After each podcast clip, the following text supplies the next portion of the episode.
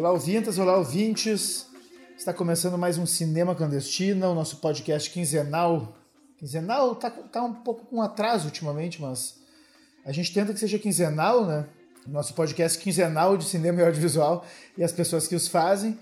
E eu sou Pedro Guzmão, jornalista e cineasta, e hoje comigo a gente vai seguir a nossa série sobre funções dentro da equipe de cinema. E a gente vai falar hoje sobre a função da direção de fotografia. Então, para nos ajudar a entender essa função aqui, comigo hoje estão então, a Lívia Pascoal, que é diretora de fotografia, artista visual com graduação e realização audiovisual pela Unicinos e pós em fotografia pela EFTI na Espanha. Dirigiu a foto de séries como Necrópolis e Horizonte B e o curta A Saga do Herói. Eu falo esses porque são coisas que eu vi e eu gostei muito. Então, né? Tudo bem, Lívia? Oi, boa noite. E também com a gente aqui o Bruno Polidoro Poli, que é diretor de foto de filmes como A Nuvem Rosa. O Legalidade em 97 era assim do Zé Cabrito, também na série O Ninho. Esses são trabalhos que eu vi, assisti, gostei também, entre muitos outros também do, do Poli. Tudo bem, Poli? Olá, boa noite. E isso, gente, a ideia então a gente falar sobre a função de fotografia depois dos nossos ultramarinos, a gente já volta.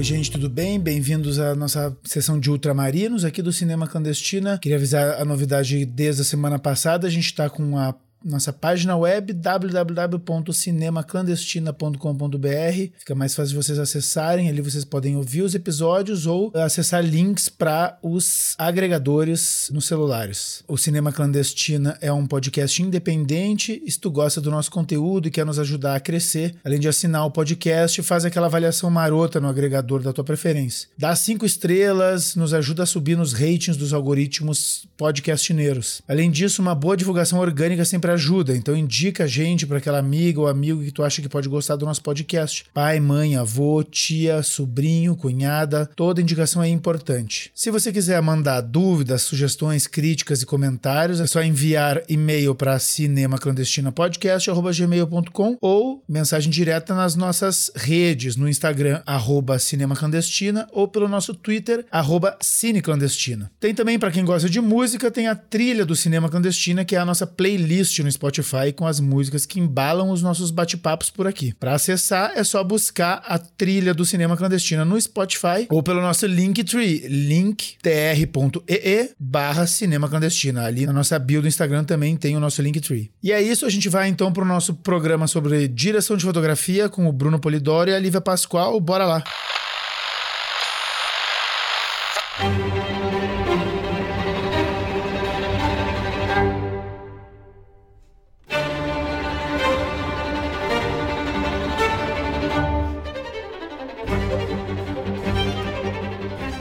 Então, voltando aqui com o Poli com a Lívia, agora sim.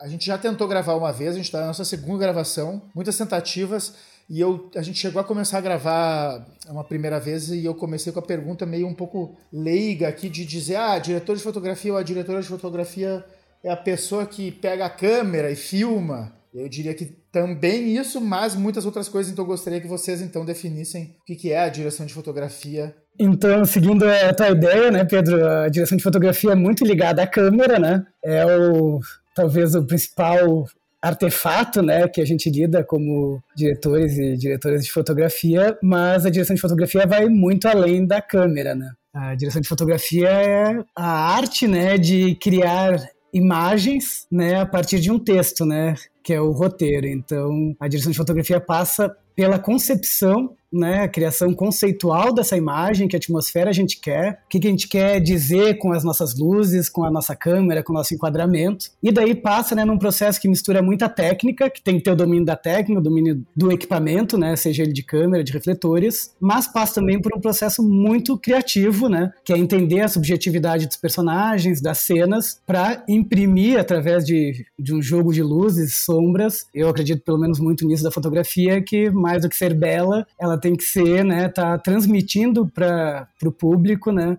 aquilo que a gente sente, né, individualmente com a leitura do roteiro, esse contato com as cenas e com as personagens. Então tem esse trabalho que é muito no set de filmagem, né, que é, normalmente quando a gente fala de direção de fotografia são aquelas fotos, né, com refletores, câmera, tripé, movimentos de câmera, mas a gente tem todo esse processo de criação conceitual, de referência, de ler coisas e ver como elas nos inspiram para construir uma imagem. E cada vez mais, né, além do set de filmagem, todo esse processo inicial que a gente pode falar depois um pouco das etapas, a gente tem a pós-produção, né, que seja o um filme com cenas em croma, que vai exigir mais, mais pós-produção e mais efeitos, a gente vai estar tá também ali construindo e contribuindo para adensar a atmosfera que a gente gerou no set e ficou muitas vezes, né, anos pensando, trocando ideias, referências com a diretora, com a equipe, para né, produzir às vezes um material de 15, 20 minutos. Lívia, para ti, tua definição. Eu acho, eu, o Poli é ótimo em explicar isso, né? Eu gosto muito de ouvi-lo, desde quando ele era meu professor, passando a ser meu orientador e hoje em dia é meu colega de trabalho, né? Então é uma admiração muito grande, assim. Sempre foi meu amigo, né? Além de tudo, né? Antes de tudo isso, ele era meu amigo. Então... Sempre trocamos muito, né, Lívia? Lívia, não tem um mês que não me apresenta um livro novo, que é muito inspirador sempre. Então eu acho que acho que é legal a gente falar que uh, pensar em imagem como linguagem mesmo, né? Então, como a gente administra esses recursos que constroem esse texto? Sejam eles uh, recursos de luz, de posição de câmera e de maneiras de iluminar que se inspirem na contemporaneidade, né? Eu, digo, eu acho que é muito importante a gente ser diretor de fotografia dominando a técnica, mas eu acho imprescindível que a gente pense numa linguagem contemporânea que pulse as questões do mundo, que seja também pulso do mundo. Então, me preocupa muito isso, assim, e uma coisa que digo nesse sentido de que eu penso muito sobre isso, sobre de que maneira a gente carrega essas referências que estão construindo um pensar contemporâneo para uma linguagem da imagem, para que a gente consiga construir também imagens que conversem com o tempo que a gente vive, né? Acho que vejo imagens anacrônicas acontecendo e não gostaria de cometer de cometê-las, né? Eu gostaria de cometer imagens que carreguem desejo, que carreguem discurso contemporâneo e que às vezes possam suprimir um, um, um texto da boca do personagem porque a imagem está falando mais ou porque a imagem fala de um jeito a corroborar, ora, o que o personagem diz, ora, a indicar o caminho oposto. Eu acho que essas brincadeiras com linguagem também né, uma maneira de a gente é, interagir com o roteiro, aportar a direção e colocar camadas de entendimento sobre né, um filme. Então, acho que é, é, o que eu conseguiria acrescentar ao que o Poli disse. Fantástico isso que a Lívia fala, que é desse né, eu gosto muito da expressão, sempre lembro de ti, Lívia, quando fala nesse pulsar do mundo, né? Porque às vezes a gente fica pensando né, que a direção de fotografia é só questão técnica e acaba que a técnica quase nos afasta do mundo, né? E eu acho incrível, assim, é um lema que a gente tem que seguir o que a Lívia está falando, de a gente pensar que como a câmera ela vai fazer não, não seja um interdito para a gente conseguir sentir ou vivenciar uma situação, né? Não ter esse olhar sempre através de um aparelho, mas a gente primeiro sentir o mundo para daí pensar nessa imagem que tem que ser feita. Eu acho que é isso, né, Lívia? Exatamente, perfeito. Lindas as definições de vocês. Mas aí, a pessoa comum, assim, pessoa que acha que, que é muito ficar um dia inteiro para gravar 30 segundos. o que que faz, então, a diretora ou o diretor de foto eu não sei se vocês querem falar da equipe, talvez tenha que falar da equipe junto, mas assim, o que, que faz na prática? E aí, na prática, obviamente, eu entendo que na prática também aí tem um penso muito grande antes para pensar essa atmosfera, para pensar esse estilo, para pensar essa forma de captar. Mas aí entra o trabalho, vamos dizer, dá para dizer técnico, mas também não é um trabalho só técnico, né? Mas eu diria o trabalho. Sim, que ele é mais, mais palpável, né? Tem etapas para ser realizado. Né? É, o, isso. O, o trabalho na, na, na, hora da produção, vamos dizer. Hum. Ou, bueno, no fim das contas, eu quero, eu quero que fique eh, entendido, por exemplo, a. É feio dizer isso, né? Eu quero que tal. Fale para mim na prática o trabalho de vocês. Isso, assim. Bom, eu acho que a gente pode se complementando, né? Porque os processos variam muito, pelo menos para mim, assim, do, do tamanho de, de, projeto, né? Na verdade, os processos não variam tanto, né? É os recursos disponíveis, o tamanho de equipe que variam, né? Mas eu acho que, em, a grosso modo, é, o processo começa com um roteiro que chega pra gente a gente né, lê o roteiro e tenta né, pensar em imagens para debater com o diretor. Assim, eu acho que é uma profusão de, daí de, de, debates com o diretor, diretor de arte, produção, diretoras, né, diretoras de arte, né, a produção mesmo do filme, para a gente pensar caminhos, recursos, buscar locações que consigam contemplar as nossas ideias e assim começar a traçar um plano de que câmeras a gente vai usar, que lentes a gente vai usar, que filtros a gente pode querer ter, que movimentos de câmera esse filme evoca, de que maneira a gente vai olhar para esses personagens. E isso começa a dar direções para uma lista de luz que vai ser é, possibilitar que a gente crie essas atmosferas. Acho que assim, né, pensando de uma maneira processual, e a gente pode debulhar cada uma delas, e, e, tempos que a gente que a gente fica em cima de cada uma delas. Acho que seria isso né, pensando em pré-produção. Acho que a direção de fotografia acontece muito na pré, pelo menos deveria acontecer muito na pré, num, num projeto né, que tem tempo de pré-produção. E a produção seria um lugar de, de botar em prática o que a gente planejou, né? Eu gosto muito de desenhar mapa de luz em planta baixa, então tendo esse tempo de conhecer a locação, ter visto qual ela é, né? Que andar a gente vai fazer, o que, que eu preciso para subir o refletor pela janela, para poder contemplar isso na lista de luz e entregar um mapinha pro eletricista, eu não faço sempre. Mas quando eu posso, eu acho que isso é uma coisa boa, de conseguir enxergar o filme um pouco melhor. Mas eu sinto muito que, é, que é o papel da direção de fotografia ele é enorme na pré-produção e enorme na produção também, mas que a produção seria um, um lugar de, de botar em prática tudo que a gente desenhou ao longo dos meses de pré-produção. Não sei que, como, como tu, tu vê isso, Poli. Não, concordo, concordo totalmente contigo, que a gente tem a impressão, às vezes, não é que ah, o trabalho da direção de fotografia vai ser só o set de filmagem, mas o trabalho muito maior e mais longo, né, de duração, é a pré-produção, que às vezes pode ser até meio exaustivo, ficam assim, ah, mas mais uma reunião, a gente já fez 10 reuniões. Mas acho que quanto mais tempo a gente tiver na locação, a gente puder sentir as luzes que tem naquele espaço, ligar um abajur que tem já às vezes na locação, sentir a posição do sol, isso tudo vai facilitar e vai concretizar né, mais diretamente o set de filmagem. Né? Eu acho que o set é um lugar. Sim, porque no fundo, Desculpa te interromper, pô, mas é assim, tipo, no fundo é um trabalho de materialização de coisas muito sutis e abstratas, né? Eu, é, eu concordo total contigo também nesse sentido, Pedro, que ele, é um exercício abstrato a pré-produção. Na época a gente faz planta baixa, coloca ali o refletor, mas às vezes o dia nublou e vai vir um temporal e anoitece no meio da tarde. E a gente tinha planejado usar aquela luz que vai estar tá emanando da janela, né? Então a pré-produção tem todo esse lado né, de sentir, né, que a Lívia falou muito bem, do pulsar dos personagens, do pulsar do mundo, mas ele também é muito tentar prever tudo que pode dar errado no set de filmagem, né? Eu acho que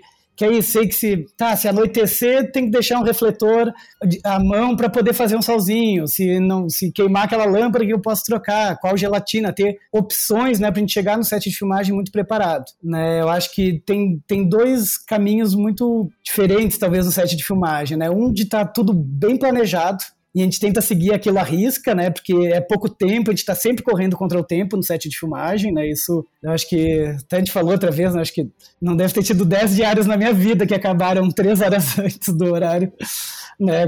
Daquelas 10, 12 horas né? Então a gente está sempre correndo, né? Sempre é um exercício que tem que estar tá pesando. Ah, eu, é melhor ligar dois refletores e perder meia hora, ou ligo um refletor que vai me dar um bom resultado e a gente ganha 15 minutos para fazer mais um take, né? Porque às vezes também a direção de fotografia a gente acaba engessando um pouco o tempo do set, a quantidade de takes, né? Até o elenco. Eu acho que é legal a gente falar isso um pouco depois. E eu acredito muito no planejamento, como a Lívia, porque o planejamento também permite a gente ah, vê que tá, planejei ter um refletor ali, mas a luz tá linda, posso rodar com essa luz e não precisar do refletor, né? Mas parece que tem que ter um planejamento para chegar no set e poder transgredir um pouco isso. Eu acho complicado algumas cenas que é um outro estilo também, pode ser de filmagem, que é assim, ah, vamos, câmera na mão e vamos deixar acontecer. Eu acho que tem momentos que essa liberdade gera alguma coisa legal, mas na maioria das vezes, eu, por experiência de alguns projetos. Tem todos os problemas, né? Eu concordo totalmente com isso.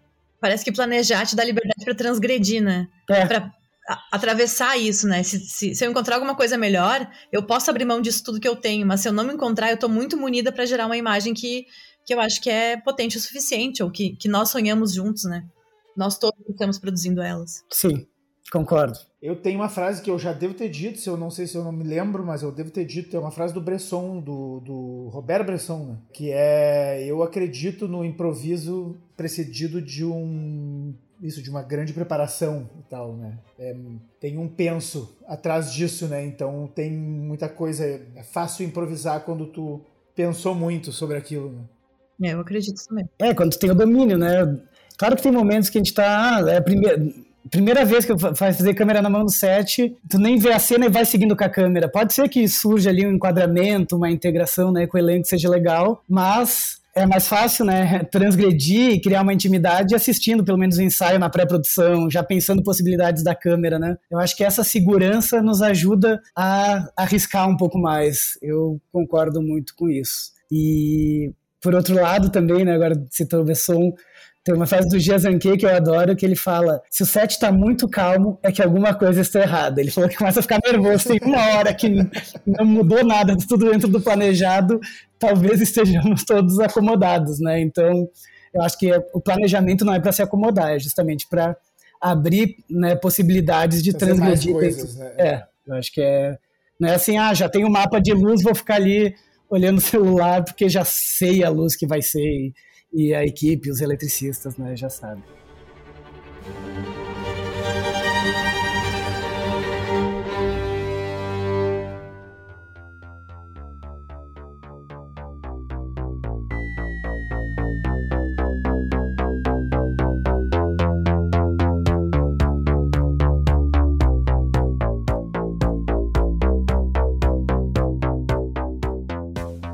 Muito bom, e aí no set não sei, como é que vocês explicariam? Como é que trabalha no set? Tipo, um dia na vida da fotógrafa, do fotógrafo no set. Mano, e aí, e aí eu acho que depende da. Mano, depende do trabalho, do tamanho do trabalho, etc, né? Mas basicamente, o que, que vocês fazem? Então, tipo, depois dessa grande preparação e tal. Então, agora. Não sei se eu a minha pergunta é muito vaga ou. ou, ou... Não, mas é, acho legal. Eu lembrei agora de outra última situação, prometo. Que teve uma exposição do Kubrick, né, que era revendo obras do Kubrick. Acho que pra gente é uma das grandes referências, né, imageticamente, de, né, como direção, né. Eu sou muito apaixonado pelo cinema dele. E ele falou que ele foi receber um prêmio e ele perguntava ah, qual é o grande dificuldade, né, o maior desafio da, do, do diretor, da diretora de cinema. Ele falou que ligou pro Spielberg para tentar ajudar a responder. e daí eles chegaram à conclusão que era descer da van. Porque a partir do momento que tu desce da van, explode, né? Eu acho que para direção de fotografia é isso também a gente chega ali, a gente pode até uma hora antes da van nos pegar o carro, a gente está ainda mexendo no mapa, pensando, ah, poderia fazer isso ou aquilo. Mas desceu da van, já vai ter, provavelmente, né? Explicando um pouco as equipes para a gente entender o set de filmagem, né? Basicamente, a equipe de direção de fotografia vai se dividir na equipe de câmera e na equipe de elétrica e maquinária, né? Então, a gente desce da van, já vai vir eletricista, maquinista, né? Ah, vai ser aquele refletor, então já podemos levando lá para a janela aquela luz, e daí tu só tem que, tu tem que pensar tudo muito rápido, né? E a equipe equipe de câmera já vai estar. Tá, ah, começa com qual lente? Lente 50, lente 85, e a gente já começa, né? Desceu da van já começa a dar muitas respostas, né? Então acho que. Assistente de direção também enchendo o saco, perguntando quanto é que vai demorar e tal. Pra... Atrasou 10 minutos, aqui a gente tem que ganhar esse tempo, né? Como é que a gente vai fazer? Tá, vai, tá nublando, né? Tem todos esses processos. Mas então acho que o, o set da direção de fotografia é muito organizar suas equipes, né? Porque nosso trabalho não é nada sem a nossa equipe, né? Claro que existem projetos que é a gente sozinho, que opera câmera, troca lente, loga, monta refletores, muitas vezes a gente faz tudo, né? Mas normalmente a gente tem pelo menos então ali um, dois eletricistas, né? Alguém para fazer foco, né? Primeiro assistente de câmera e tal. Então é organizar essas equipes para a gente conseguir gerenciar que elas montem mais rapidamente aquilo que a gente planejou. Né? E enquanto isso, a partir do momento que as equipes começam a montar então câmera e montar luz, a gente fica livre para estar tá conversando com a direção. A direção de arte certamente vai ter alguma dúvida, vai estar tá comentando alguma coisa, né? Eu acho importante também que às vezes né, libera as equipes para começarem a trabalhar para chegar na locação, sentir um pouco aquela luz, ver se está naquele clima que a gente está construindo e é aquilo, e revendo muito das coisas que a gente planejou na pré-produção, né? Eu acho importante como a gente tem mapa de luz, não sei, Lívia, se tu faz isso também, mas que nem o Mal Mal, que eu disse que eu trabalhei muito, ele já dizia assim, no café da manhã, ele não vou te incomodar só, me dá teu mapa aí desenhado que eu já começo a trabalhar, daí eu, porque ele sabe que tem muita gente querendo falar, né, a diretora ali querendo rever decupagem, e daí ele já pedia o mapa desenhado, rabisco, assim, para já ir montando. E daí é isso, né? eu sempre acho que o set, o primeiro momento, aquelas primeiras duas horas, normalmente, que a da montagem é um pouco mais, né, dá uma ansiedade para ver se aquela luz vai funcionar realmente como a gente tinha planejado. Depois que monta a primeira luz, já tem a câmera ali enquadrando, às vezes na maioria das vezes a gente faz primeiro plano aberto, daí começa ensaio, começa coisa, e a gente vai se soltando e o set vai ficando um pouco mais orgânico. Acho que é um pouco isso esse início do set. Perfeito, não tenho nada a acrescentar. eu acho que tem, na verdade eu tenho coisa a acrescentar. Eu acho que tu, quando a gente começa a fazer, uh, tu começa a ter, entender por quais processos tu vai ficando mais à vontade, né? Por exemplo, eu vou montar a luz sempre começando pelo ataque, porque eu acho que se eu, se eu tiver as três luzes no meu, no meu mapa de luz, eu vou começar pelo ataque. Ou, sei lá, conheço gente que começa, ah, eu vou começar a montar é, tentando preencher o espaço, depois a gente começa a dar intenções. São maneiras de fazer e que tratam um pouco de estilo de cada fotógrafo, né? Então, eu acho que o set tem, tem ali na sua, na sua é, maneira de se organizar também um pouco do estilo de cada um, né? E que a gente vai começando a, a descobrir à medida em que a gente vai fazendo e se sentindo mais confortável com determinada maneira de fazer, né? Eu trabalho com equipes menores, assim, às vezes eu faço, eu faço projetos menores. Por exemplo, aqui onde eu tô, eu tenho é, um eletricista e uma assistente de câmera que também loga, né? Então eu também logo o material. Eu, a gente gera o material e a gente divide a logagem. Então é, é, o tipo de coisa que eu. Eu sei que normalmente não é assim em outras equipes, mas na minha, na minha trajetória, na maneira como eu, como eu tenho trabalhado, é assim. Ou muito, muito é, recentemente, um filme que a gente não tinha equipe nenhuma. Então, eu, eu comecei botando NDs na janela, uns NDs que eu tinha sobrado do, do, do oráculo eu tinha lá um rolo de NDs, eu levei para esse filme que não tinha nem dinheiro. E antes de montar a câmera, a câmera ficou no case e eu fiquei cortando um papel e colando na janela. Que é o. Eu não sou um robô, eu sou engramado. E. Então, eu, eu acho, eu entendo todos esses processos, mas eu também acho que há uma precariedade numa maneira de fazer cinema que pode ser. Não é nem tanto pelo terceiro mundismo, mas é porque a gente vive num contexto de tanta precariedade, de tanto. É, de tanto tanta negligência com o cinema que eu acho que o fazer imagem e, e, o ofício da direção de fotografia é completamente contaminado por isso e não deixa de, de sofrer alterações por conta desse contexto. Então, eu, eu sinto muito que às vezes a imagem ela vem granulada e que essas coisas todas aparecem porque o equipamento não é realmente o equipamento adequado, adequado não se tem equipe. Mas eu também acho que isso é um jeito de. Isso eu já estou derivando para outro lugar, né? Já vou também parar. Mas, uh, pensando um pouco. Acho que é um caminho natural, né? Pensando em, em, em maneiras, estilo e, e possibilidades do que se faz. É pensar que essa imagem carrega também um pouco do que é o nosso tempo. Se o nosso tempo é um tempo de escassez, talvez essa imagem venha com grão, talvez ela venha com as baixas luzes, talvez ela venha com alto contraste, porque é onde se consegue chegar na imagem e trabalhar isso como estilo também acho que é um pouco da nossa função como agentes do mundo, de novo, né, pensando em pulso do mundo, como agentes do mundo hoje. Cara, principalmente no, na, no subdesenvolvimento, né? Tipo, eu acho lindo isso que tu falou ali. O famoso fazer do limão uma limonada, para deixar numa linguagem chula, assim. né? Eu acho li, fala, lindo fala. isso que a Lívia falou, porque muitas vezes né, essas imagens são mais sinceras e se tornam muito mais potentes, né? A gente olha projetos, olha esse aí que foi feito só, só com uma pessoa fotografando, operando câmera, logando, colocando ND, é uma imagem muito mais pulsante, né? Muito mais marcante do que às vezes aquela imagem perfeita que tinha cinco pessoas na equipe de, de eletricistas, né? Asséptica, né? A gente não vive num mundo asséptico, não são, não é uma época asséptica. Eu me recuso a, a, nesse momento com a possibilidade de fazer uma imagem asséptica. Eu acho que não cabe no mundo. Mas também isso é uma questão de estilo, né? E questão de projetos que a gente acredita e acaba se envolvendo também, né? Eu acho que o estilo vem muito também dessa escolha, né, de, de projetos e tal.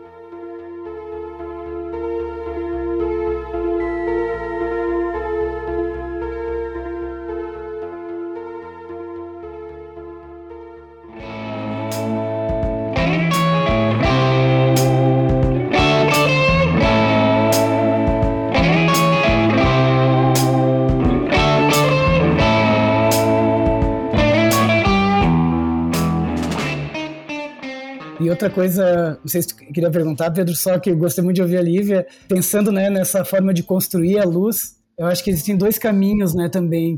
Eu, particularmente, eu gosto de pensar a luz para aquela geografia, né, quase como um exercício de viver. Como eu acredito que a direção de fotografia a gente vivencia no nosso cotidiano, né? Quando a gente bota uma abajur aqui, quando a gente escolhe a posição da janela, a gente está né, construindo a direção de fotografia para as nossas vidas.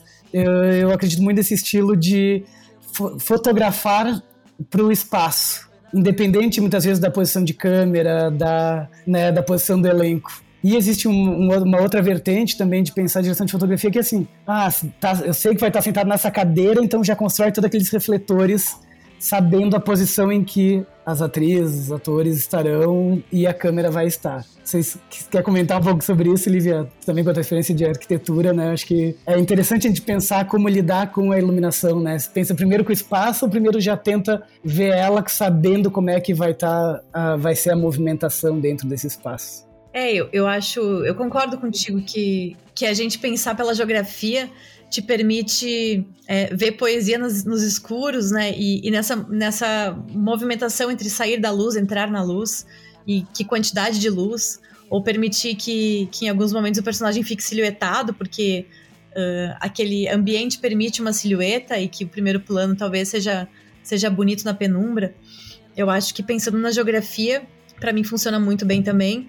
Também pensando, claro, né, pensando na movimentação dos atores, né, não é acho que isso está muito, tá muito ligado com, com, nós estarmos todos juntos, né? Inclusive, proximidade com, com os atores, com a direção, com a direção de arte, muito com a direção de arte, né? Porque pô, ele falou de abajur, mas a gente é super fã de, de abajurzinho e, e luzes diegéticas. Acredito muito nisso também, assim, né? De, de dessa, dessa a luz rala, assim, a luz possível. É uma luz que, que todo mundo pode alcançar, né? Acho, acho isso é, me comove um pouco, assim, né? De a gente conseguir fazer ainda cinema dessa maneira. E eu acho que, que, que isso também traz uma, uma poética que me interessa. Claro, eu, eu talvez dou dois passos para trás, mas uh, eu queria que vocês falassem um pouco dessa essa questão que para mim é muito abstrata, que é, na verdade, lidar com a luz, com a iluminação de um lugar, né? Que no fim é a diferença com o departamento de arte que vai trabalhar com todas as coisas físicas que estão ali e que sobre elas vai ser vai cair uma luz ali, né? Vai ser, essas coisas vão ser banhadas por uma luz, mas a luz em si ela não é nada, ela é, mas ela é tudo, né? E, e, e como isso é, é, para mim é muito abstrato, né? Porque tu basicamente vocês pintam com a luz, mas a luz ela não consigo botar a mão nela, né? Eu no caso mas é matéria, né? E ela vai rebater numa parede branca. Se a direção de arte tiver escolhido a parede branca, vai me influenciar muito mais do que, do que se eu né, botar um segundo refletor, por exemplo. É, é, é, tudo junto, né? A luz é a luz do espaço, né? Assim como Clarice Lispector falava isso, né? O ovo é um ovo no espaço, né? Pensando sempre no. A coisa ela tá no seu contexto. E por isso que fazer cinema é tão, é tão coletivo, né? A roupa, o figurino do, eu lembro uma vez, eu nunca, eu nunca vou esquecer disso, assim, foi uma lição das mais duras na minha vida, de estar tá desenhando a luz para um, uma cena de velório, e eu desenhei a luz sem nenhum figurante, né? E fui desenhando a luz e fazendo, e deixei ela, ela era pouca luz que se tinha, então a gente estava muito trabalhando no talo da, da exposição. E começou a chegar os figurantes vestidos de preto, e a luz começou. E, e, a minha exposição começou a baixar, porque eu não tinha contemplado que aquela galera vestida de preto derrubaria a minha exposição. Outro exemplo, do, no, no vetor, vetor oposto. Estava fazendo uma cena numa caverna, e era uma caverna que já tinha umas, uns varais de luzes, a gente só substituiu por luzes azuis muito, muito ralas. Então, ela era um grande banho de azul, e tinha né, alguns refletores atrás da, das, lá, dos túneis ali da caverna, que só davam o desenho, da, o volume dessas pedras, né, pra gente poder ter profundidade. Então, eram um grande azulão e os fundos dos túneis tinham, tinham um contraluz de um contraluz branco. E a personagem era uma personagem, uma mulher negra que ia cantar nesse, nesse, nessa caverna. E aí a maquiagem veio e sugeriu de usar bastante iluminador para que a gente conseguisse uma exposição maior do rosto dela. Então a maquiagem salvou uma cena que ia ficar subexposta e por outro lado o figurino derrubou. E a gente sabe que paredes brancas não, não, é muito difícil fazer uma luz recortada com paredes brancas. Assim como é muito mais difícil banhar uma, uma, uma caixa completamente preta. Então tudo é, tudo influencia. A direção de fotografia, ela é com a direção de arte, não sobre a. Então, ou, e com o figurino, mas muito com a direção de arte. É, é, a direção de arte, ela é ou trabalha junto, se não trabalhar junto, é, uma derruba a outra, né? Então acho, não sei o que tu quer falar sobre isso, Poli.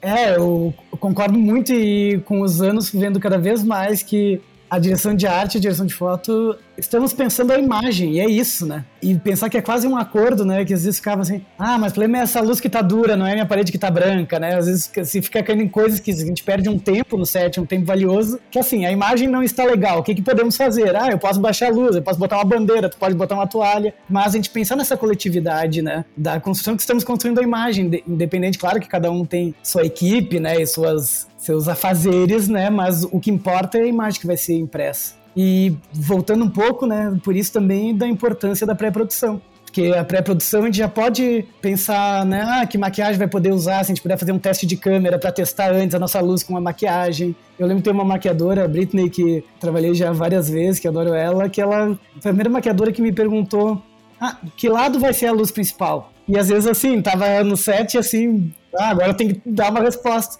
E fazia todo sentido, que ela queria saber se jogava o cabelo pra lá ou pra cá. Então ela também já estava pensando, ela estava fotografando junto, né? E isso que ele estava comentando também, né? Então não é uma coisa de, ah, o que, que a minha área pode estar fazendo pela imagem, né? É o que todos juntos estamos fazendo para a imagem. Porque uma luz dura de cima pode fazer uma cena de velório ficar legal, mas se a, a, mesa for branca, pode dar um preenchimento que pode ser interessante também, né? Então ver como esses materiais vão estar se comunicando com as nossas luzes. E voltando ali à tua pergunta, Pedro, acho que a, essa abstração da luz, a gente começa a pensar nela mais geograficamente no espaço com seus elementos, fica mais fácil a gente começar a materializá-la mais, sabe? Né? Que daí a gente começa a ver, ah, é um roteiro que terminou um relacionamento. Que luz, onde eu estaria neste quarto e qual luz eu gostaria de receber para viver minha fossa, né? Ah, seria só a luz do poste, apagaria a luz da casa.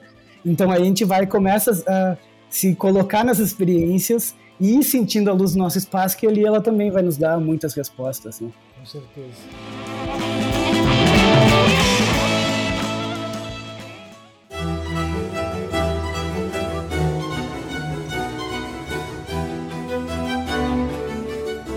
E talvez eu chova no molhado, me perdoem se eu estou sendo repetitivo, mas eu acho que aí, assim, como é que faz a transferência desse conceito abstrato para. Talvez vocês tenham que falar de coisas práticas, de, de, de, né, de projetos específicos, mas como é que plasma. Eu me lembro do Walter Carvalho, quando eu, quando eu fiz o making-off do filme da minha vida lá do Celton Mello, que gravou lá na Serra Gaúcha. E o fotógrafo era o grande Walter Carvalho, então. Que eu, tipo, referência de fotógrafo zero, assim. Depois eu fui entender quem ele era, então. Mas eles tinham um conceito, ele e o Celton, que era um filme que, tipo, era um filme que ele levantava um pouquinho do chão. Era como eles explicavam, né? Tá, tá dois dedos, assim, levantados do chão. E aí, cara, isso vira uma imagem. Ou, ou 10, ou 20, ou 500, ou mil, né? Uh, se tratando de planos, eu digo, né? De, de, como é que faz essa transferência de. Isso, tu falou um, um, um filme romântico, como é que. Na prática, como é que tu ilumina isso, né? Não sei se, se, se é uma coisa que dá para explicar assim. Eu acho que é uma junção daí de né, como a Lívia comentou antes, desse processo de ler o roteiro, sentir o roteiro, né, as informações e sensações que brotam dele, com essa com referências visuais de literatura e coisas que a gente vai construir. Exemplos, me dá um exemplo, sei lá, de uma coisa que tu fez. Sei lá, um plano que tu gosta. Por exemplo, a, a, nuvem rosa da Yuli. Eu, eu, particularmente, como a Liv, a gente gosta muito de baixas luzes, penumbras, né? E a nuvem rosa, que nem pra, pra Yuli, era muito importante que o filme fosse super iluminado. Uhum. E daí a gente foi encontrando caminhos. E daí a gente viu que o filme ele começa muito iluminado, que é algo que talvez não é o tipo de imagem que eu mais gosto, mas para ele ter um degradê de ficar muito, muito escuro. Então isso, o roteiro já sugeria coisas tipo, ah, primeira semana que eles estão trancafiados em casa, ah, as janelas estão abertas, estão achando linda aquela luz rosa que invade a casa. Né? Então, usando mais luz natural, luz do sol, deixando tudo mais banhado. Daí a relação com a direção de arte, que tinha um, uh, o chão do, do, apartamento era de madeira, uma madeira escura, daí a direção de arte, ah, então vou botar um tapete branco que eu adoro, então vinha a luz da janela, batia naquele tapete branco, parece tudo esfumaçado aquele início. Mas não, daí a gente vai vendo ah, vamos fazer essa gradação, que chega um momento que a protagonista, a Giovanna, ela não aguenta mais aquela nuvem, sete anos depois, né, uma pandemia mais alongada, né, que não vem rosa atrás, e ela começa a fechar as cortinas, ela começa a querer fugir daquela luz. Então daí a gente começou a pensar, tá, então vamos botar, ela compraria cortinas blackout. Ah, ela iria para ambientes em que a luz rosa não, não estaria, ela tenta se esconder em pontos em que a luz da janela não bate. E o filme vai ficando cada vez denso, denso, denso. E daí então conceitualmente era mais ou menos isso e a gente vai resolvendo. Seja, ah, tira o tapete branco, então no momento que ela começa a ficar mais deprimida, ela não quer mais a luz que bate nesse tapete branco e imprime né, da matéria essa luz mais rosa, né? Vai jogando. Ah, então o figurino estava também com cores mais escuras. Ah, vamos fazer trocar uma lâmpada do abajur para uma luz azul para tentar anular aquele rosa. Né? Então surge desse conceito inicial subjetivo, que daí é uma troca constante com diversas coisas, né? com, com a equipe, com a vivência da locação, que é muito importante. acho que quanto mais a gente consegue vivenciar a locação, mais a gente consegue imprimir. E vai é, é, um jogo em que coisas práticas do dia a dia da conversa, ah, qual cortina escolher, vai nos dando uma sensação talvez de fazer aquela cena mais escura. Né? Então acho que a gente vai o tempo inteiro pesando e por isso que é, que é bom conhecer os materiais. Quanto mais a gente conversar e tocar nesses materiais, mais a gente vai encontrando coisas que às vezes vão dar uma volta que falta um dia para rodar, a gente está mudando um conselho que a gente tinha discutido quatro, cinco meses antes, né? Então, eu acho que sempre é importante pensar que adorei essa ideia dos dois dedos acima da realidade, mas que, né, que é importante a gente ter esse conceito, né, que vai estar tá nos levando, senão também principalmente no longa-metragem, quando a gente vê, vira um pupurri, né? Que a gente tem que fazer o melhor de cada cena, daí fica cada cena com estilo. Mas também pensar que o conceito de fotografia e a imagem são vivas, né? Então também não é se surgir uma coisa muito legal, às vezes, né, eu gosto muito da troca com o elenco, né, que está contribuindo, estão sempre ali, né, com uma energia super construtora no set de filmagem, vai fazer a gente mudar tudo e ir encontrando os outros caminhos, né? Acho que a gente volta para aquela ideia de que tem que ter saber para onde querer, queremos ir para poder mudar esse rumo no meio também. Cara. Lívia? Quer falar, comentar alguma, alguma, alguma história tua? Posso. Eu, que bonito isso que tu falou, Poli. Adorei, adorei essa construção de degradê.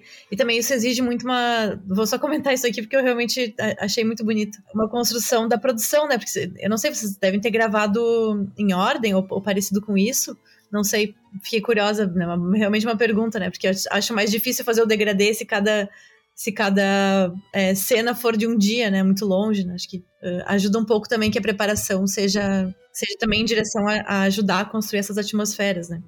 Mas estava aqui pensando muito no, no, no, filme que nem vai ser lançado agora daqui a pouquinho, mas nem saiu, né, nem sei se eu posso falar dele, que é o, que é o Despedida da, da Lu Mazeto e do Vini Lopes, da, da Pátio Vazio, que é um filme infantil, mas ele se passa de noite, né? Então a gente optou por gravar ele como Noite Americana todo ele à noite americana. Então a gente gravou ele todo de dia. O, fi o filme foi gravado todo diurno. E a gente tinha pensado em, em LUTs na câmera, para que quando fosse à noite a gente aplicasse aquele LUT, que era mais ou menos como a imagem seria tratada na pós-produção. Então, claro que as cenas diurnas a gente tinha refletores mais potentes pela janela e preenchia mais internamente dentro da casa é, aqueles ambientes. E as cenas noturnas, todas as janelas tinham ND, porque a gente precisava sempre ver através, né? Precisava sempre ver que é, através da janela havia uma floresta. Então nada, nada nunca estoura para trás da janela, sendo dia, sendo noite. Mas as noites tinham muita penumbra. Então a gente baixava a potência dos refletores da rua e diminuía as luzes internas de modo que os personagens estavam sempre com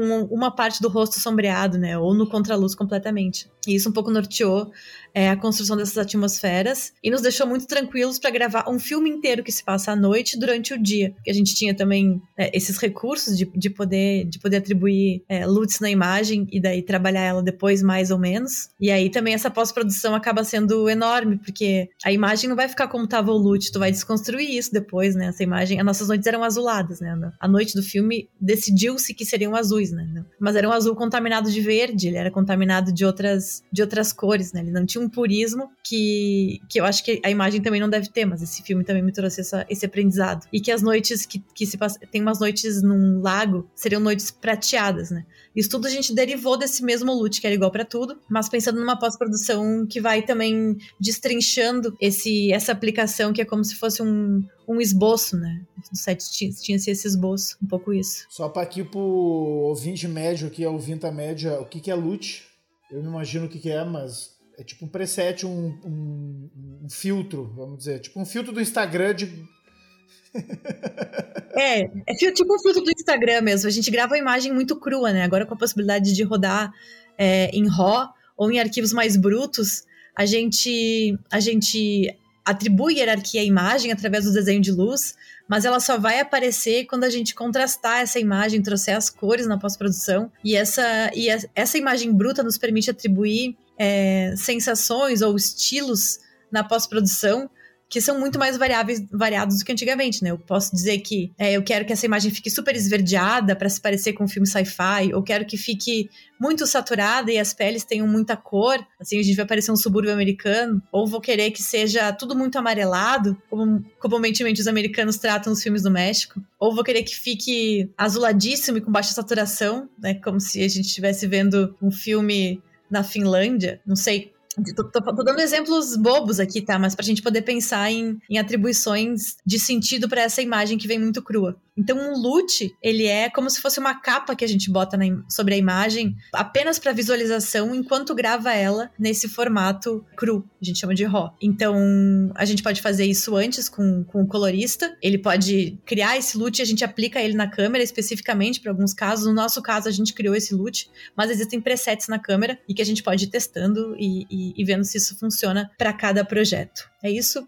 Acho que eu não sei bem o que significa a sigla, Luan mas... É, eu acho que é bem isso, a gente consegue ver possibilidades que aquele material, né, a gente pode visualizar texturas né, daquela imagem sem interferir na imagem, né, a imagem, né, como a Lívia comentou, raw, fica ali purinha, né, com todas as informações, mas daí o loot são essas camadas que a gente coloca por cima. Respondendo a pergunta da Lívia ali que ela perguntou, né, sobre como é que foi filmada a Nuvem Rosa para conseguir construir esse degradê, a gente dividiu o longa em quatro blocos, e daí dentro desses blocos era misturado, mas a gente tinha até porque como cortava cabelo, pintava cabelo, mudava o físico também, né, das personagens, a gente dividiu por esses blocos rodados em ordem, mas as cenas dentro dos blocos, né, pela logística do dia a dia eram misturadas, mas a gente conseguiu manter esses blocos. Claro que quanto mais a gente rodar em ordem, mais fácil é de ir também sentindo esses caminhos, né? Eu acho isso bem, bem importante e levanta, acho que outra questão, né, que a gente falou da equipe de fotografia, falou da relação com arte, maquiagem, né, figurino, mas como a assistência de direção é muito importante também para a direção de fotografia, né? Esse planejamento de rodar em bloco interfere diretamente no trabalho da direção de fotografia, assim, a gente vai poder rodar, né, a Lívia estava falando ali de dia ou de noite, isso interfere, né, na luz, na quantidade de refletores, né? Então, planejar o melhor horário para filmar em cada cena, que às vezes é um trabalho cansativo de ficar vendo hora a hora, né, reunião de hora a hora, quais planos vão ser em cada horário, né, que parece uma coisa que é muito, né, certinha, mas acabam interferindo muito no nosso trabalho, né? Então a gente participar desse processo, participar desse processo também interfere bastante, né? Então é muito importante a gente estar tá de mãos dadas, né, com assistência de direção para estar tá escolhendo esses horários, né? Que às vezes pro elenco ou mesmo para direção não vai fazer tanta diferença, mas para a gente pode usar um sol que não precisa colocar um refletor que faz a gente ganhar uma hora, né, de filmagem, né? naquele set, né? E a gente sabe que uma hora dá para fazer muita coisa, né? E complementando no, no Vem Rosa também, a gente usou lutes também, né? Porque tem momentos rosa, momentos verdes e tal, mas o rosa sempre estava no set. Não teve nenhuma cena que foi filmada só com a luz do sol, né, mais branquinha e foi colocado o rosa na pós. Mas o que acontecia com a gente era que como ficava, a gente ficou trancado dentro de um apartamento filmando, o rosa, a, o, o olho vai batendo branco e vai se acostumando com aquele rosa, né? Quando a gente tem uma luminária verde no quarto, por exemplo, né, depois de, de, meia hora a gente tá lendo um livro e a página tá branca, né? Então acontecia no set que a gente começava a rodar, tá, tá ótimo. Take um, dois, três, nono take. Ah, mas tá branco, isso aqui não tá rosa. Ah, mas não tá rosa. Daí vinha a arte, o Bernardo, mas isso aqui tá pouco rosa. Deu, gente, olhem pra janela. Daí, às vezes, tirava a gelatina, olhavam, batiam né, o branco pro sol e voltavam nossa, como tá rosa. Então, como isso já a gente já vê que acontecia muito, já tinha vários looks que era assim, rosa, rosa, muito rosa, um rosa absurdo. e daí assim, ah, tá pouco rosa. Deu. Só tá mudava na câmera e botava o look, um pouquinho mais de rosa. Ah, tá ótimo, pra não ficar mudando a gelatina e saber que depois a gente ia se arrepender, né? E daí várias vezes eu, eu gosto muito quando a gente pode ter né, uma pessoa logando que faça prints também, que daí a gente vai construindo esse mosaico do filme. Acho que isso também nos ajuda, né, quando a gente não tá rodando em bloco, né, Lívia? E daí eu olhava, eu lembro que aí eles mandavam um WhatsApp depois de noite. Nossa, mas tava muito rosa. Então, né, era, mas daí era só o loot, né? A base ainda não estava tão rosa, né? Então o loot ajuda com que todo mundo vá visualizando sem, né, sem ter que mexer, às vezes, um refletor que a gente sabe que não tem necessidade, que pode resolver também na pós-produção, né, se precisasse acentuar esse rosa.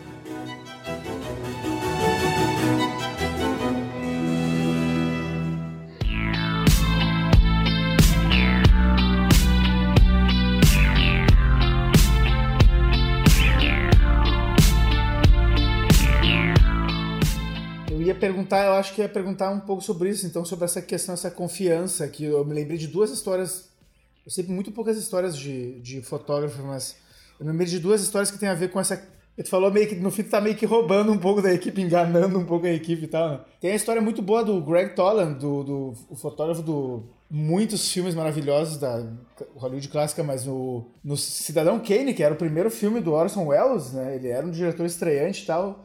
E eles brigavam muito, porque o Greg Toller tava fazendo uma luz foda, mas o outro queria meio que, é, sei lá, tinha uma visão, né? O cara era tão egocêntrico. E acontecia que o, o Greg Toller, ele, ele começava, tipo, ele acabava, e quando todo mundo ia embora, ele ficava e preparava a luz do dia seguinte sozinho.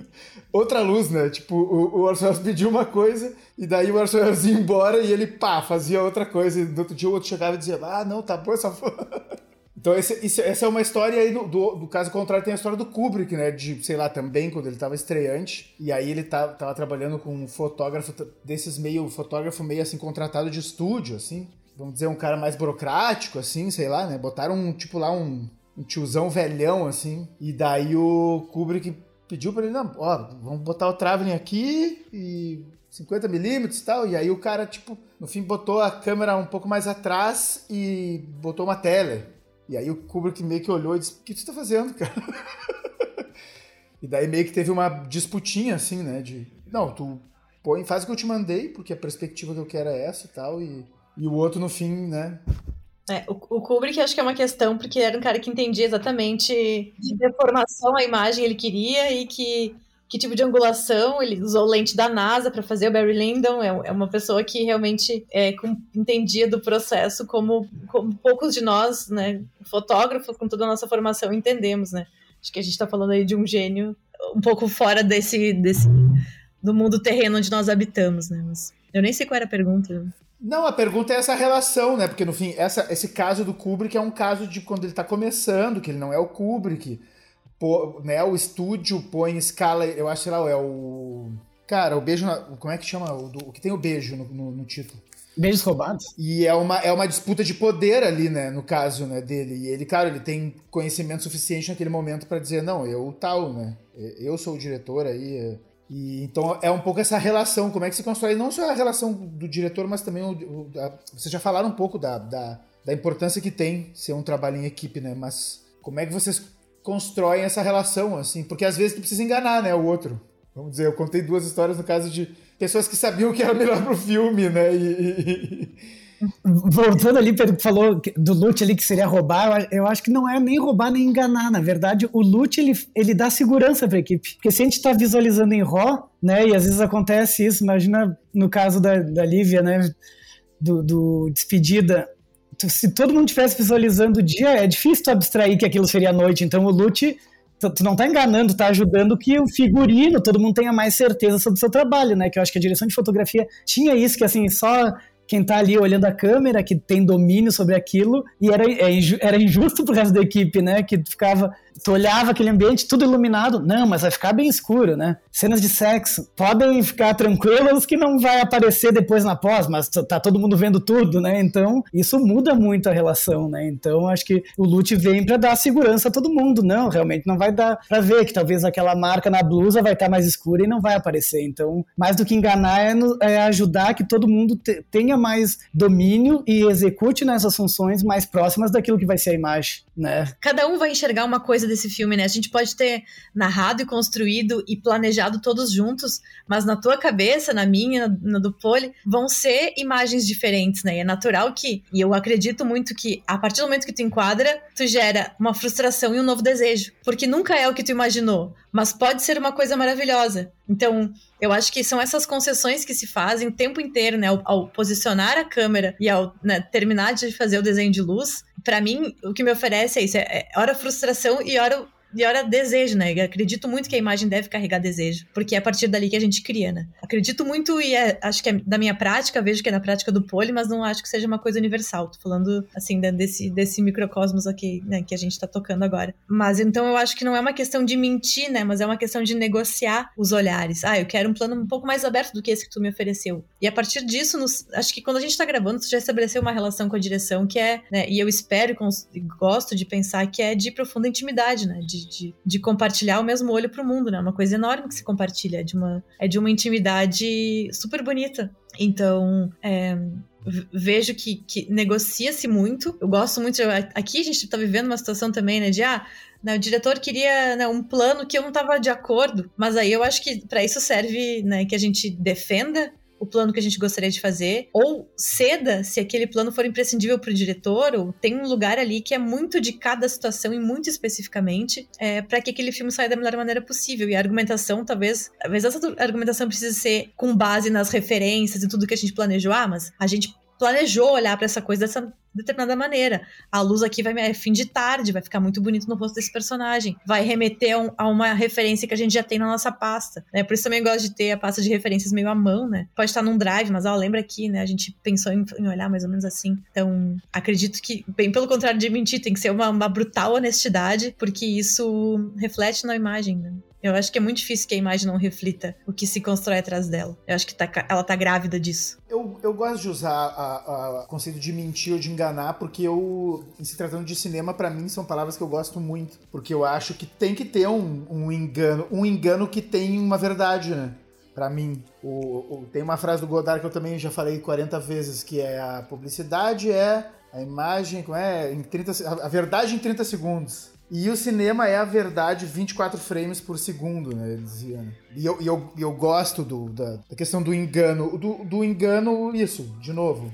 Um, um, engano. Sei que é muito fácil, né? Ver a parte, a contexto negativo dessas palavras. Né? Mas sim, isso, concordo plenamente com vocês, concordo. Tem que ter uma verdade, né? E uma honestidade, assim. É. E confiar também na, na direção, né, Pedro? Acho que isso também é, é importante, né? De a gente às vezes a gente faz uma luz lindíssima, enquadra e a diretora diz: Ah, não, mas eu ensaiei com a atriz para ser desse outro lado. E a gente tenta, né, como a Lívia falou, argumenta, argumenta, mas quem tem a noção do todo, né, é a direção, né? Ela que, que né, que às vezes já está pensando onde vai estar tá o corte e tal. Então a gente argumenta, negocia e muitas vezes acaba cedendo também, né? Faz parte nesse respeito, né, de quem assina, que assina o filme, né? Eu acho que cada vez mais os processos são colaborativos, mas tem uma pessoa que está guiando todas as outras equipes, né? Mais que a gente tenha trocas e tal, né? Por isso que eu acho que quanto mais a gente consegue estar tá, pelo menos em um outro ensaio, criar essa cumplicidade com o elenco, ajuda muito também a fazer tudo ficar mais honesto, assim. Nesse jogo saudável assim de criação. Quando, quando eu comecei a fotografar os projetos maiores, assim, não, não operava muito a câmera, porque achava que tinha que ficar do lado da direção. E nos últimos 4, 5 anos eu faço questão de operar a câmera, que acho que, meu, que o lugar da direção de fotografia é ali, olhando no olho do elenco. Que daí... O diretor que vem, o diretor que olhe lá, ou vem ali do teu lado. e daí tem esse distanciamento que, que, que eu acho saudável, né? A gente vai estar tá trocando o tempo inteiro, mas ali eu tenho gostado muito, assim, dessa cumplicidade com o elenco, que daí, às vezes assim, ah, um pouquinho pro lado, já vai ganhar luz, mas se tu fosse falar com a direção lá no monitor, até ele parar o set, lá falar com o elenco, tem coisa que tem pequenas sutilezas que a gente acaba não conseguindo executar, né? Às vezes, ah, nem vou falar então, porque não. Às vezes o monitor tá ali 10 metros, né, da cena. Então, operando câmera, não, a gente tá ali olho no olho, né, com esse elenco, né, com a atriz, com os atores, que é, que é muito legal, assim. E que eles são a alma que carregam as histórias, né, que a gente quer ouvir também, né, então acho bonito, né, essa emoção do momento ali de estar tá operando a câmera, assim.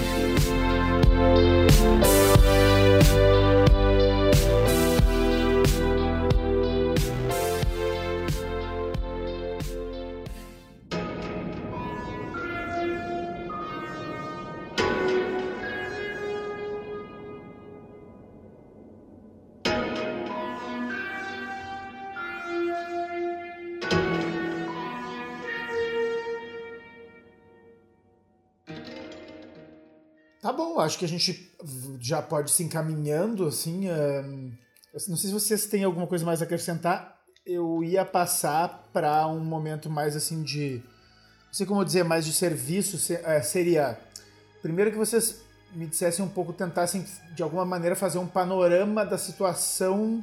Vamos, vamos dizer que eu estou querendo enfocar assim, para pessoas que estão pensando em ser fotógrafas. Como é que é o mercado, sei lá, gaúcho e brasileiro disso? E daí emendar com que dicas possíveis vocês dariam para quem está começando e, e tal. Não sei se vocês querem fazer assim uma coisa e depois a outra, mas são as perguntas que eu, que eu queria talvez acabar assim e eu acho massa porque tem, talvez o Poli já fa faz filmes talvez um pouco maiores, a Lívia menores, mas acho que é interessante vocês falarem do, do espectro, né, também de, da profissão, né. Essa pergunta é mega difícil, nem é pergunta, né, é umas teses, assim, tipo... Não, acho que, que, que a gente pode começar pensando que cinema é equipe, então, temos que conhecer pessoas, né? Claro que a gente pode fazer nosso filme maravilhoso com o celular trancado dentro de casa, nós mesmos atuarmos, existe essa possibilidade, mas isso é né, muito pequeno dentro do que é. E eu acredito que quem quer trabalhar com direção de fotografia gosta de vivenciar o set, essa troca, né? Pelo menos é uma das coisas que mais me motivam a seguir nesse trabalho. Então, precisamos conhecer pessoas, né? Pra, seja para trocar ideias, para ver filmes semelhantes. Então, às vezes, agora com a pandemia era um pouco mais difícil, né? Mas agora, às vezes tu encontra cinco vezes alguém na sessão de cinema, daí vê, bah, aquela pessoa gosta dos mesmos filmes que eu, então pode ser uma brecha, né? De ver que temos coisas em comum, então conhecer pessoas para ir se aproximando das pessoas, né? Para ganhar confiança e entrar nas equipes, né? Então parece que sem conhecer as pessoas, sem estar envolvido, sem estar presente na cena cultural, né? De estar nessas trocas é um, é um dos caminhos essenciais assim para adentrar. Outra é fazer cursos, né? Sejam cursos maiores, menores, que tu acaba conhecendo gente, né? Tipo, a Lívia a gente já se conhecia, mas muitas pessoas da turma da Lívia já trabalharam comigo, já trabalharam comigo com a Lívia juntos, né? Já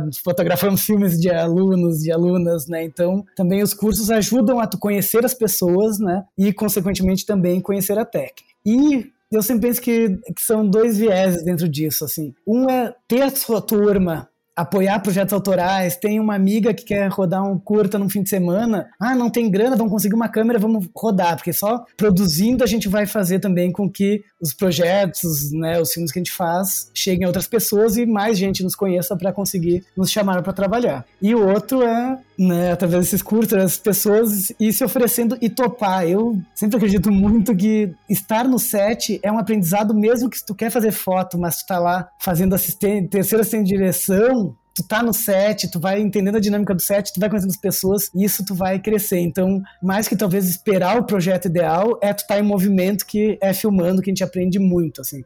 Minha primeira participação no set fora da, do CRAVE, né, da universidade, foi fazendo uma assistência de arte, que era uma cena que tinha que fazer que precisava muito dobraduras para um projeto lá da RBS e então meu primeiro set de filmagem foi dobrando, porque eu passei três dias lá na casa de cultura Mário Quintana dobrando papeizinhos que eram para umas cenas. E foi ali que eu conheci gente que depois, dez anos depois, fui fotografar para aquela diretora, né? Então, pensar, né, que conhecer e topar essas empreitadas, assim. A Lívia, acredito que também, né, a gente fez muito, ah, filmar coisa de teatro, filma videoarte, tá em movimento, tá experimentando a imagem, é um grande caminho, assim, para se inserir. Eu, eu concordo muito. Eu acho que estar no set e fazer qualquer coisa no set já te possibilita o exercício da imagem. E a gente precisa exercitar essa linguagem. Eu, eu, fico batendo nessa tecla porque às vezes eu sinto, não sei, pode ser uma arrogância, assim, de alguém que tá começando e que não quer topar as coisas porque quer o seu projeto, mas é como se, como se estivesse aprendendo a escrever, né? Como, né? Se tu tá na terceira série, tu vai escrever uma carta, né? Você escrever um texto, ele é um texto de terceira série. E eu acho que a linguagem da imagem, ela precisa ser exercitada e a gente exercita ela dessas maneiras, com as suas turmas fazendo projetos, trabalhando no projeto dos outros, topando coisas e andando por círculos pelos quais tu acha que, que vale a pena é, se juntar para construir as imagens que a gente quer, né? Tem uma, tem uma questão no, no, no meu próprio processo aqui, né? não sei se vocês perceberam, eu sou uma mulher, e eu não sei se vocês conheceram alguma outra mulher diretora de fotografia nesse estado antes da nossa geração, porque eu não conheci. Eu sempre fui assistente de homens. E com as violências que isso carrega, que eu acho que eu falo muito disso porque foi muito violento para mim. Então, me interessa muito participar de projetos de mulheres e de pessoas que queiram subverter essa lógica e essa normativa. Então, penso muito de em grupos de mulheres e maneiras que a gente possa estar juntas para crescer juntas, para a gente poder se fortalecer, seja debatendo, seja assessorando com as gurias do grupo. Eu tenho um grupo de, de estudos em direção de fotografia que é em Porto Alegre, com as meninas que, que são egressas e que são interessadas, enfim, a gente tem esse grupo há alguns anos. E ele tem acontecido de maneira é, muito bonita, assim, porque hora uma vai fotografar um filme e traz uma ideia de mapa de luz e todo mundo debate. Hora outra fotografou um filme e traz para que a gente veja como, como proceder na pós-produção, né? E eu acho que essa, essa, essa proximidade fez com que a gente se tornasse um grupo um pouco mais forte e também possibilitando estar por outros espaços e para que pessoas diversas possam ocupar esse espaço que é tão masculino, assim, mas mais do que masculino, ele é um espaço normativo, né? De um certo tipo de, de homem e que eu acho que a gente pode é, pensar de uma outra maneira, né? Acho que a a, esse lugar que eu descobri, e, muito tateando e, e tentando e, e, me frustrando, foi de que é possível fazer uma direção de fotografia que, fun que funcione para mim e que não carregue essa lógica que eu não gostava, que não me interessava, né? Tem a ver com estilo também, mas tem a ver com tamanho de corpo, né? Que, que câmera eu consigo segurar, e não é porque eu não consigo segurar uma Alexa toda montada sozinha no meu, no meu ombro que eu não vou conseguir fazer um filme muito bonito. Talvez eu traga para essa imagem coisas que, que não haviam antes, mas eu preciso entender que, que a direção de fotografia também é o meu corpo, né? Isso que o Poli fala de operar a câmera, eu acho muito bonito. Para mim faz muito sentido. Eu não consigo operar a câmera na mão. Eu tenho que sempre ter um operador. Eu, eu gosto de, de câmera no tripé, eu gosto de, de, de fazer uma, de, de uma certa linguagem que me torne um pouco mais livre com essa câmera. Mas tudo isso é. Tudo isso são, são apostas e, e, e tateando e construindo e exercitando essa linguagem. Então acho que é, é um pouco por aí.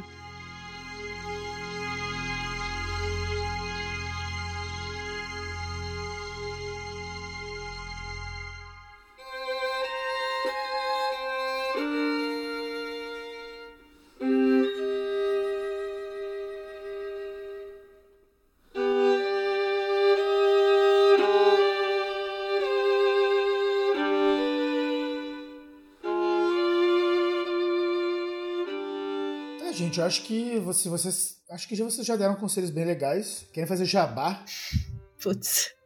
Não... Jabá vale assim, falar de projetos de vocês, vale faz, deixar o Instagram, se é o caso, é, sei lá.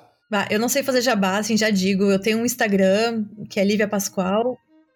É, mas não sei, acho que. Sigam, então. O, o, máximo que, a gente, que eu me sinto confortável de fazer é me colocar à disposição para quem quiser debater direção de fotografia, mais do que me contratar, não sei, né? Eu acho isso tão, tão estranho. Mas uh, de estar disponível para o debate mesmo, porque acho que esse debate está ele não precisa acabar aqui, né? A gente gosta muito de falar sobre isso. E é mais do que de falar sobre um ofício. Acho que para mim e pro Poli é uma relação de arte e vida, né? Eu não entro no escritório, saio e paro de ser diretora de fotografia quando eu vou dormir, né? Eu sonho com imagens o tempo inteiro. Para mim é minha vida. Então, não acho que seja contratar, acho que seja uma coisa de olhar o mundo sobre pontos de vistas próximos e debater isso. Quanto mais a gente puder debater isso, melhor, eu acho. Poli, quer deixar algum jabá? Não, concordo. Ele falou também é isso, né? Vamos pensar que a direção de fotografia é vivenciar a luz, os escuros, né? É colocar o nosso corpo nessas luzes, né? Não só pensar que, né, eu adorei o exemplo que ele já disse que a gente dorme em direção de fotografia também, né? Mas que é,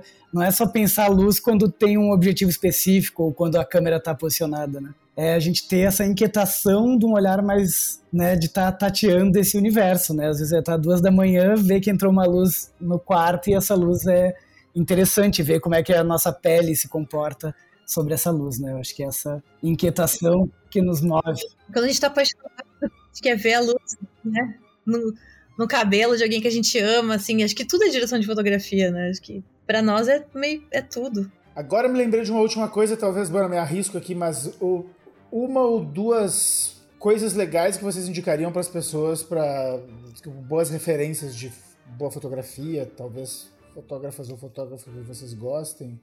Uma para não ficar tipo, uma coisa, uma dica de cada um. Eu no momento tô apaixonado pela Claire Maton, que é uma diretora de fotografia francesa, que já tinha visto muitos filmes dela que eu, que eu adorava, mas nunca tinha me dado conta que era dela.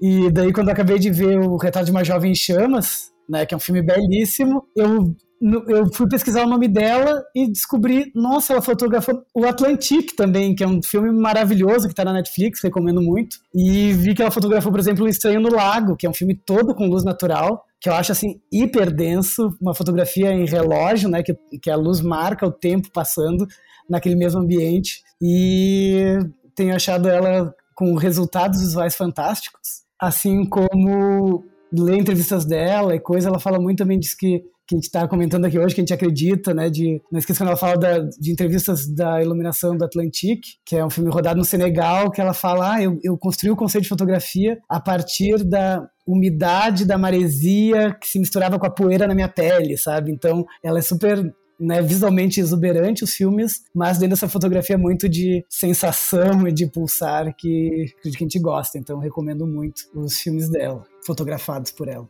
Não faz, a menor, não faz o menor sentido falar exatamente a mesma coisa. Então, eu, eu, eu não vou falar de outra coisa. Eu acho que. Eu gosto muito do Retrato de uma Jovem em Chamas. Acho que é um filme que, para além de uma belíssima cinematografia, é uma aula sobre construção de imagem. E acho que a gente tem que olhar para esse filme quase como um, um, marco na, na maneira de, de pensar poder, pensar imagem, pensar desejo, pensar como ver, de que maneira ver, por que ver e o que, o que é que me move a querer retratar algo ou alguém.